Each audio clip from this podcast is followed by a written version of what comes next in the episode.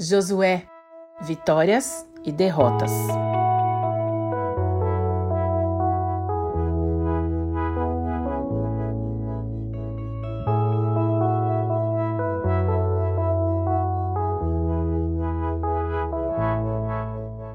Seguindo com a história do povo de Israel sob o comando de Josué, vamos hoje relembrar de uma forma bem resumida alguns acontecimentos marcantes na vida dos israelitas vitórias e derrotas que aconteceram depois da chegada em Canaã e do milagre da travessia do Jordão, que a gente viu no último episódio. Agora, o povo deveria partir para suas conquistas militares, avançando seu território e guerreando contra os povos inimigos do Senhor. Jericó era o primeiro alvo. Aquele povo havia construído um muro enorme de pedras, na intenção de conter a ira divina e o exército dos israelitas. E as instruções para derrotar o povo de Jericó partiu de Deus, não necessariamente de Josué, né? Então a gente lê isso lá em Josué 6, versos 2 e 3. Então o Senhor disse a Josué: Saiba que entreguei nas suas mãos Jericó, seu rei e seus homens de guerra. Marche uma vez ao redor da cidade com todos os homens armados. Faça isso durante seis dias. Então Deus deu essa ordem, essa estratégia mas junto com ela vinha também uma outra questão. Mas fiquem longe das coisas consagradas, não se apossem de nenhuma delas, para que não sejam destruídos. Do contrário, trarão destruição e desgraça ao acampamento de Israel. Toda a prata, todo o ouro e todos os utensílios de bronze e de ferro são sagrados e pertencem ao Senhor, e deverão ser levados para o seu tesouro. Isso está nos versículos 18 e 19 do capítulo 6. Mas, né, conhecendo aí um pouquinho o perfil do povo de Israel, o que, que você acha que aconteceu? Pois é, o contrário dessa ordem, exatamente isso. Um homem chamado Acã pegou lá algumas coisinhas, né, e escondeu na sua tenda.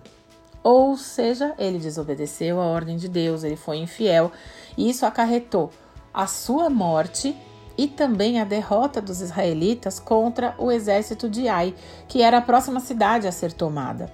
Então, o exército venceu em Jericó, quando chegou em Ai, eles perderam, por conta da infidelidade de Acã. Passado esse momento tenso e difícil na liderança de Josué, com a disciplina de Acã, sua morte e essa derrota, o Senhor deu a ele uma nova estratégia e finalmente eles iam vencer o exército de Ai.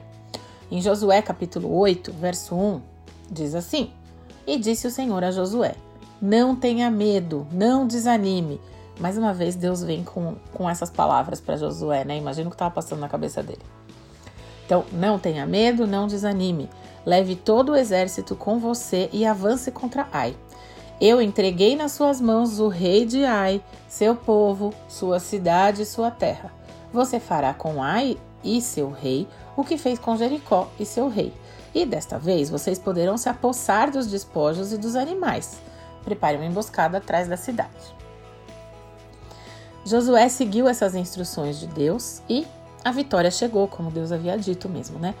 Com a diferença de que dessa vez o povo de Israel pôde se apossar dos bens dos inimigos, ao contrário do que aconteceu antes. Olha só, se Acã tivesse obedecido o Senhor lá na primeira vez, lá contra Jericó, sem se deixar vencer pelo egoísmo, pela ganância, ele teria desfrutado de tudo isso junto com o seu povo, em vez de pagar com a própria vida. O povo de Israel tinha derrotado o inimigo e ainda recebeu essa recompensa, esse bônus, né?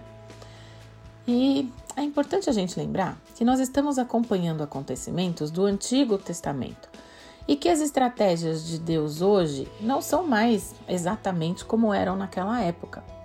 Mas mesmo assim, nós podemos pontuar algumas lições interessantes desses acontecimentos para a nossa vida hoje. Então, em primeiro lugar, a obediência. Quando a gente obedece, mesmo que seja contrariado, né, contra a nossa vontade, o resultado é o melhor.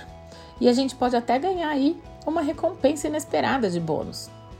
A desobediência sempre traz consequências desagradáveis para nós, mais cedo ou mais tarde, principalmente quando ela vem por conta de uma satisfação momentânea, né, de um imediatismo é, egoísmo, orgulho, ganância, individualismo. E quando escolhemos deliberadamente viver fora da vontade de Deus, a disciplina acontece. Em segundo lugar, Deus pode usar os nossos erros para nos ensinar e nos fazer alcançar resultados positivos depois. É como dizem, né? Nem sempre a gente vai acertar, mas nós sempre podemos aprender alguma coisa. E, para terminar, o terceiro ponto que eu destaco é: Deus nos concede a vitória, conforme a sua própria vontade.